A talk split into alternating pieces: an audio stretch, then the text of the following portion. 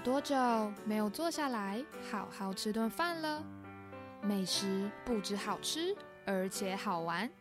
让瑞秋和你一起发现食物们的十万个为什么。Hello，我是瑞秋，欢迎收听瑞秋的十万个为什么。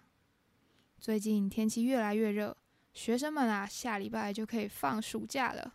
那虽然出社会之后，我对于寒暑假已经无感，不过对于注重仪式感的人来说，或者是开始苦恼该让小孩去哪里放风的家长们，还是说想找个理由迎接即将来临暑假的人，想想，嗯，不然来去吃个大餐庆祝一下好了。不过接着呢，可能又会陷入了另外一个难题，嗯，到底要吃什么呢？以下我就来个情侣之间的日常对话吧。哎，你等下中午要吃什么？嗯，都可以呀。呃，吃披萨好不好？不要，那太多淀粉，太胖了。吃火锅好不好？不要啦，太热了啦。那吃卤肉饭好不好呢？不要，那个昨天吃过了。吼，什么都不要。那你到底要吃什么啦？这个每天呢都会思考的难题，下一餐要吃什么，又让你陷入选择障碍了吗？不然，来去吃吃到饱自助餐吧，把费吃起来。里面有台式、中式、日式、韩式、泰式、美式、意式料理，各种料理都有。你想要吃多少就拿多少，嫌淀粉太多就去疯狂的夹肉夹沙拉，还有一堆饭后甜点，永远保留给自己的另一个胃。大家应该也就不会为了到底要吃什么而吵架了吧？毕竟想吃什么就自己夹。听起来是一个很划算的交易啊！那以前我还是学生的时候啊，家族偶尔会有一些大型聚会，那大家有时候呢就会去饭店吃吃到饱，吃完大家再一起去公园走走消化。那我去吃到饱的时候呢，总是很喜欢夹一大堆的虾子、生鱼片，还有各种的烧麦跟烤鱼。然后吃完正餐啊，当然也会来一些甜点。看着那些漂亮的蛋糕、饼干放在冷藏柜排排站好，就觉得超级疗愈的。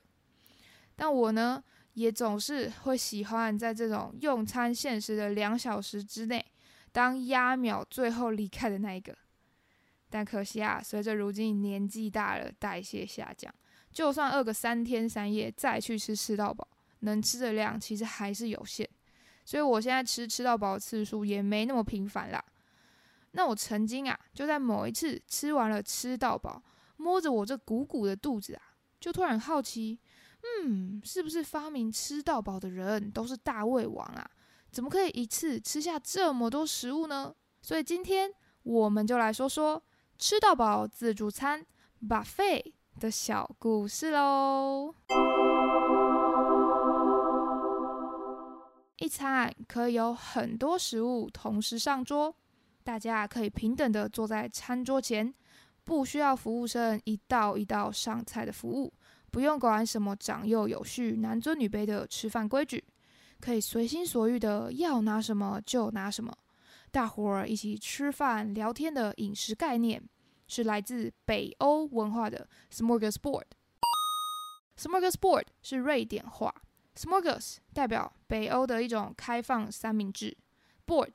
则是指桌子的意思，所以如果直接从字面上翻译的话，smorgasbord 这个字就是指一张充满了各种三明治的桌子。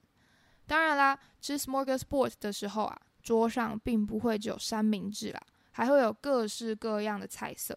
所以我们接着就来看看瑞典人的餐桌上还会有什么好料吧。smorgasbord 的菜色。大致可以分为冷食、热食、起司、沙拉，还有甜点。那我们先来看看冷食会有什么。身为海洋资源丰富的北欧，餐桌上一定少不了海鲜，所以会有生鱼片啊，或是烟熏鲑鱼、烟熏青鱼、盐渍飞鱼、鱼卵、虾子等等。那目前说到这边啊，如果是喜欢吃日本寿司生鱼片的听众朋友，应该对鲑鱼还有青鱼比较熟悉吧？因为它比较常吃，所以我那时候就去查了飞鱼是什么。结果我发现瑞典人就是去拿飞鱼 （herring fish） 做成比臭豆腐还要臭、全世界最臭的飞鱼罐头。没错，就是它。那飞鱼罐头之所以那么臭，它跟我们第九集的臭豆腐一样，也是因为让飞鱼发酵之后，才会有那股蛋白质发酵后的特殊味道。而且我觉得最酷的就是飞鱼罐头啊，它的上层盖子总是鼓鼓的。为什么呢？就是因为里面发酵后的微生物真的累积太多太多，多到要满出来了。如果有听众朋友曾经吃过这赫赫有名的瑞典鲱鱼罐头的话，欢迎可以留言告诉我它到底有多臭啊！不过 Smorgasbord 的鲱鱼他们是吃生的，所以并不会那么臭，就不用特别担心啦。那除了有鱼类的冷食呢，也会有肉类的冷食，包含了火腿。意式的沙乐美香肠 （salami sausage），那沙乐美香肠它长得呢是很像一大片圆形切片后红彤彤的那种火腿，又有很多白白一点一点的那种猪肥肉的油脂在上面，还会吃到 u l e p o s e u l e p o s e 呢，它是一种丹麦传统的冷肉，那它是用猪五花肉卷成了肉卷，中间再包入一些香料生菜。那除了这些呢，还会有肉酱、水煮蛋的切片。那 Smorgasbord 它的冷食旁边通常也会放上一些腌黄瓜、生洋葱去当装饰。接着我们来看看热食。瑞典人的桌上热食啊，一定少不了肉丸子，是不是？大家我们每次去逛完瑞典的品牌 IKEA 家具之后，是不是都会去吃他们的肉丸呢？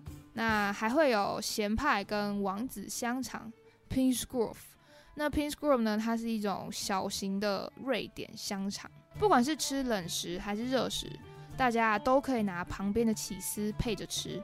那欧洲国家真的可以说是起司的盛产大国啊，可以配蓝起司、硬起司、软起司，通通都有。而有了起司，还有这些肉肉之外，当然也会需要一些生菜沙拉或者是面包配着吃，帮助消化，修饰掉一些重口味。所以呢，他们也会拿面包夹着生菜、起司。跟前面提到的各种肉组合成三明治喽。听到了三明治，看来它也就跟 Smorgasbord 的本意放着一堆三明治的桌子相吻合了吧？而我发现挺有趣的是啊，在 Smorgasbord 餐桌上，北欧人他们吃的淀粉真的是偏少诶，不像是台湾的吃到饱，除了有各种的肉跟生菜沙拉区。也还会有一些炒饭啊、意大利面、寿司、包子、烧麦等等一些淀粉含量比较高的美食。那北欧人的餐桌除了切片的面包跟饼干，真的不太会看到面跟饭。也怪不得有些人说，其实北欧人的饮食是比较健康，也比较不容易胖的，因为他们真的非常的符合均衡的低碳饮食啊。对了，吃完了正餐，Smorgasbord 当然也会提供甜点嘛。可能是莓果或者是巧克力蛋糕，配着咖啡或是白兰地酒来喝。那以上就是瑞典人的 Smorgasbord。不过呢，并不是每个人的菜色都要照这个食谱出餐啊，这只是大原则。像我查资料的时候呢，就有看到有人的 Smorgasbord 就没有分那些什么生食、熟食。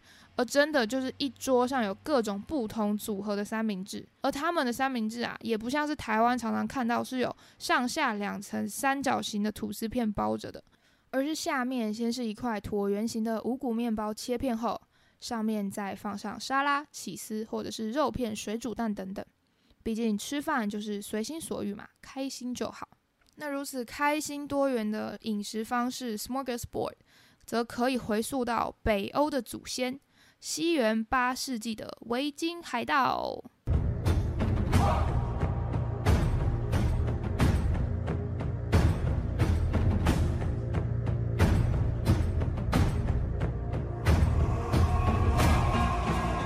维京人这个字，Vikings，其实是从古北欧语 Vikingar 来的，它指的是一群从海上远征到陆地的人，简称海盗。那大家可能对于维京人有一种他们喜欢到处掠夺、残暴野蛮的印象，但其实他们并没有我们想象中的那么简单哦。像是他们啊，可能就是最早执行一六八断食的民族，一天就只吃两餐，早餐 double，通常呢就会是吃前一晚的剩菜。他们会拿剩菜煮肉的那种汤汁上面，经过冰冻过后，会浮着那个油脂去涂在面包上。那至于那些还不太能吃油腻食物的小孩呢，就会是吃妈妈煮的粥。而接着啊，一路来到了晚餐时间，Not more。围巾妇女们呢，就会把男人当天猎捕的动物，像是熊啊、鹿啊、野猪、海豹、鸟等等，基本上猎到什么就拿什么煮来吃。然后他们的肉呢，则是用炖煮的方式料理的。那维京人呢，在海上航行征战的时候，也为了方便，最容易取得的就是海鲜嘛，所以他们会把捕到的鱼烟熏，或者是用盐巴腌制之后啊，晒干保存，做成鱼干，当做船上的干粮。虽然维京人他们在海上航行，但其实待在陆地的时间也不少哦。当他们成功占领了某个地区之后，也会有定居在陆地的生活。他们就会种植一些谷物类，像是大麦、燕麦、黑麦等等，因此就可以用面粉去做成面包。他们也会种植一些蔬菜水果，采集储存一些种子坚果，去度过寒冷的冬天。而他们也会饲养一些家畜，像是牛跟羊。所以他们就可以有源源不绝的乳制品，像是牛奶、羊奶、奶油、起司等等。那我作为乳制品的忠实粉丝啊，那时候查资料的时候，就突然很羡慕维京人的饮食。所以维京人身为战斗民族，他们也会种植粮食来自给自足，并不是所有的食物都是掠夺来的哦。而他们的餐桌上啊，有肉又有菜，果然是营养均衡。据说维京人的穷人都吃的比中世纪的贵族还要好，也怪不得吃的头好壮壮的维京人有超强的战斗力，跟别人打架，而且都打赢呐。那既然是战斗力爆表的维京人，大家想象一下，这些维京勇士要这样打打杀杀，吃饭的时候当然要快速补充消耗掉的体力嘛。所以在煮好各种菜肴之后啊，这种豪迈的战斗精神也不需要那些专门的服务生优雅的一道一道上菜嘛。当然是自己要拿多少就拿多少。除此之外，维京人也是一个非常喜欢办派对的民族，像是有人结婚啊、有节庆或者是庆祝丰收的时候，他们就喜欢煮一大桌澎湃的美食，大家围坐在一起，配着酒，吃饱喝足个痛快。聊天的聊天，喝酒的喝酒，吃肉的吃肉，热闹的气氛其实就挺符合北欧人吃 smorgasbord，也会选择这种特别的日子，属于家人朋友们的聚餐场合，煮这么多丰盛的美食，任君挑选，然后大家聊天聊一整个下午都不是问题呀。那我们现在先离开维京人，回来 smorgasbord。在如此遥远的北欧国度啊，Smorgasbord 是如何让外国人认识的呢？我们就快转来到西元一九三九年，在美国纽约举办的世界博览会上，当时瑞典的摊位就把 Smorgasbord 的用餐形式展现出来。那因为这种一口气集结各种食物的方式，也颠覆了美国人对于一餐就是吃某种制定的餐点。例如去牛排店就是点牛排来吃而已，所以聪明的商人也开始利用 smorgasbord 这种新式的用餐方式，打开了新的商机哦。在一九四零年啊，美国的拉斯维加斯某间赌场的员工 Herb McDonald 先生，对他只是刚好也是麦当劳，跟那个两个黄色山洞的麦当劳是没什么关系的哦。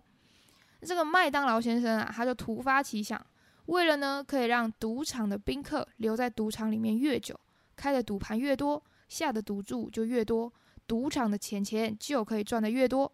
麦当劳就想说：“啊哈，我可以也在赌场提供一些食物，让客人免费拿取，客人吃完，我们再去补货。除了可以解决客人赌钱赌到一半会肚子饿，去外面吃东西之后就恢复了理性的问题，我们提供的食物选择啊。”虽然有那些成本比较高的海鲜，不过呢，也有成本比较低的生菜沙拉，还有冷食肉片。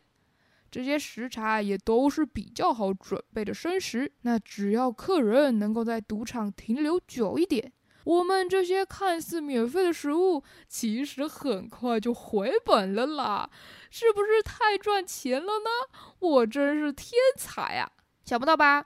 原来替美国吃到饱自助餐文化开先锋的地方，竟然是赌场啊！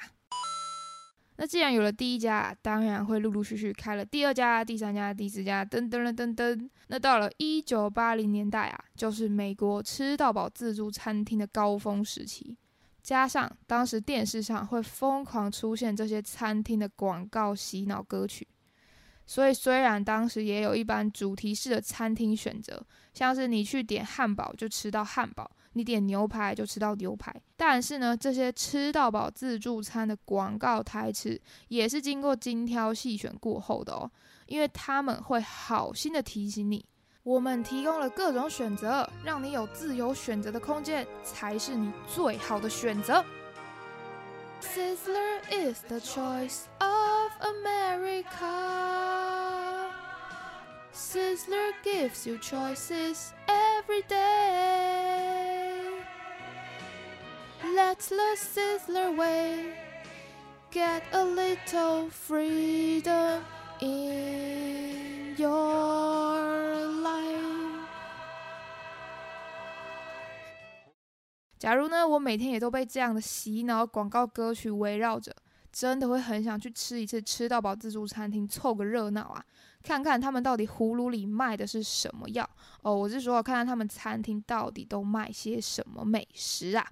那如果大家有兴趣呢，我会把这首一九九一年美国的时时乐餐厅 Sizzler。宣传他们家自助餐吃到饱的歌曲连接放在我们的资讯栏里，大家可以点来听听看。我觉得真的挺有趣的，因为我当时听到这首歌的时候呢，他广告的歌唱唱唱唱到中间一半的时候，还会有一个男生用很有磁性的嗓音来帮忙做配音当旁白，而且看到这广告的画面之后啊，就真的会觉得超有年代感的哦。美国的吃到饱自助餐文化是从赌场发迹的。那么台湾是由谁带进来的呢？大家可以试着回想一下，我们去吃吃到饱的时候，最常是去哪里呢？噔噔噔噔，没错，就是饭店。为了吸引房客啊，台湾首先由饭店推出了住宿附赠自助式早餐的优惠，让客人觉得有的住又有的吃，而且又有好多种食物可以选择。根本是赚到了吧？所以好像现在我们去住饭店啊，假如隔天没有付早餐，我们才会觉得怪怪的。看来饭店业者的行销非常的成功哦，而且不只是行销手法很成功，这些饭店的包装手法也非常厉害哦。诶，他们的包装手法指的是什么呀？你是说把这些吃不下的吃到饱自助餐的餐点打包带走吗？哎呦，不是的。我是说，饭店业者他们帮吃到饱取了一个这么厉害的名字啦。我们前面已经知道，源自北欧的吃到饱自助餐叫做 Smorgasbord，到了美国啊，则是叫做 buffet。怎么会差那么多呢？因为北欧话很难发音啊，所以美国就去从法文中找字寻找灵感。而 buffet 这个字，它的灵感就来自于十二世纪的法国 buffet 这个字。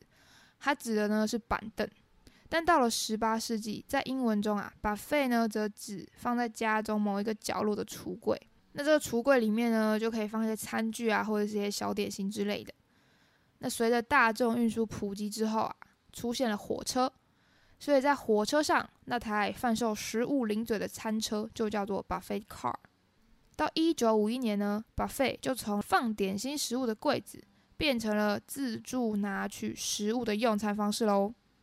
所以其实当时呢，在赌场发明了自助餐的麦当劳先生，也就替他们赌场的这种自助餐取餐方式称为了 Buckaroo Buffet。所以当台湾把 Buffet 引进来的时候啊，我们如今虽然也有人会说，哎，走走走走走，我们一起去吃 Buffet 吧。不过聪明的饭店业者则是给了他吃到饱这个名字，浅显易懂。也更容易让客人们食指大动啊！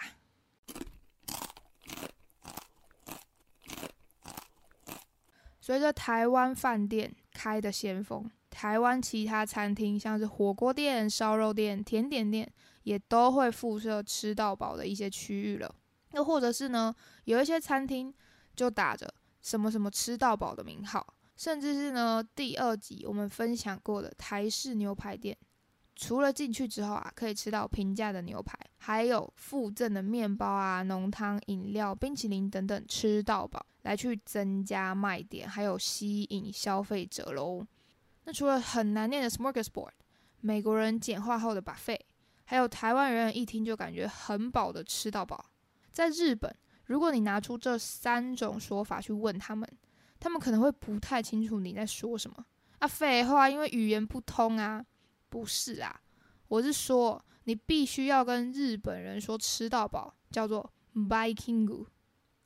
而 Viking 呢，其实就是英文 Viking 翻译而成的日式英文呐。日本人是不是也太忠于创作版权了呢？很想要强调这种吃到饱就是维京人发明的？啊？其实不是啊，而是北欧文真的太难发音了。所以在一九五七年呢，当时日本东京帝国饭店的经理到瑞典旅游后啊，品尝到他们的 Smorgasbord，这位经理呢发现日本并没有这种爱吃多少就吃多少的概念，也决定啊带回日本好好发展一波。而刚好当时啊适逢美国的电影《维京人 The Vikings》上映，所以这位经理就想说，嗯。Vikingu 比 Smorgasbord 好发音太多了，而且瑞典人的祖先就是维京人，那我们就把他们的饮食方式用祖先的名字 Vikingu 来加持一下，应该就可以让我们大红大紫啦！果然跟我一样很会联想，给这位日本经理一个好棒棒印章。那其实不止日本人啊。在菲律宾呢，也有一家连锁吃到饱店，就叫做 Vikings。他们的品牌理念呢，就是要跟维京人一样会吃，Eat like a Viking。而且，假如你是寿星当天用餐，工作人员还会让你戴上维京人的牛角帽，跟维京人的背板拍照。现场的工作人员还会来一段跳舞的快闪，他们啊就会有一大群人去跳维京的战士舞蹈。一起嘿嘿嘿嘿呵呵哈嘿，然后跳完呢，一起祝你 Happy Birthday，就是要来个出其不意，是不是很可爱、很温暖呢？大家如果有兴趣呢，我也会把这个 Vikings 员工帮寿星庆生的影片连接放在节目的资讯栏，可以点开来看看哦。今天说了关于吃到饱，源自于北欧人的祖先维京人的饮食方式 Smorgasbord。很意外发现维京人原来很喜欢开派对，还有美国的麦当劳先生让巴菲帮赌场赚了更多的钱钱。巴菲虽然来自法文的不菲，不过啊，他跟吃饭的家伙是脱不了关系的。还有台湾也把吃到饱的文化发挥的淋漓尽致，以及日本跟菲律宾直接把维京人 Viking 跟吃到饱结合在一起。那虽然以前啊，我去吃吃到饱。会很认真的去实践 all you can eat，通通给你吃到饱的精神。结果呢，把自己搞得很沉很痛苦之后，就发现自己真的是吃不了这么多食物了。所以其实现在啊，我也不会特别去选择吃吃到饱，除非真的有什么重要的场合庆祝之类的，我也会试着告诉自己，如果我真的要去吃吃到饱，我也会秉持我做节目的精神，在吃饭的时候啊，闭上眼睛，细嚼慢咽。好好的跟美食对话，不用强求每样美食都吃到，选择自己想要吃的，每一样都拿少一点去品尝它的味道就好。以前呢会吃到二十分饱，现在我会慢慢学着吃八分饱就好。然后呢，在仔细品尝美食的同时，就可以想想他们背后又有什么有趣的故事分享给大家啦。大家听完这集之后，不晓得有没有跟我一样，颠覆了对维京海盗的想象，或者是觉得自己学会了很难的瑞典文，感觉自己挺厉害的。那大家通常会什么时候去吃吃到饱呢？欢迎留言告诉我哟。也欢迎大家将这集分享给你身边所有喜欢吃到饱，或是对于维京文化，或是研究如何帮公司赚钱钱有兴趣的朋友们哦。如果喜欢我的节目，也欢迎订阅我的 Podcast 频道，还有到脸书跟 IG 搜寻瑞秋的十万个为什么，就可以找到我们节目的文字稿跟插图，还有我以前去吃到饱时记录的照片喽。欢迎大家留言分享你去吃到饱的时候都会加什么菜色呢？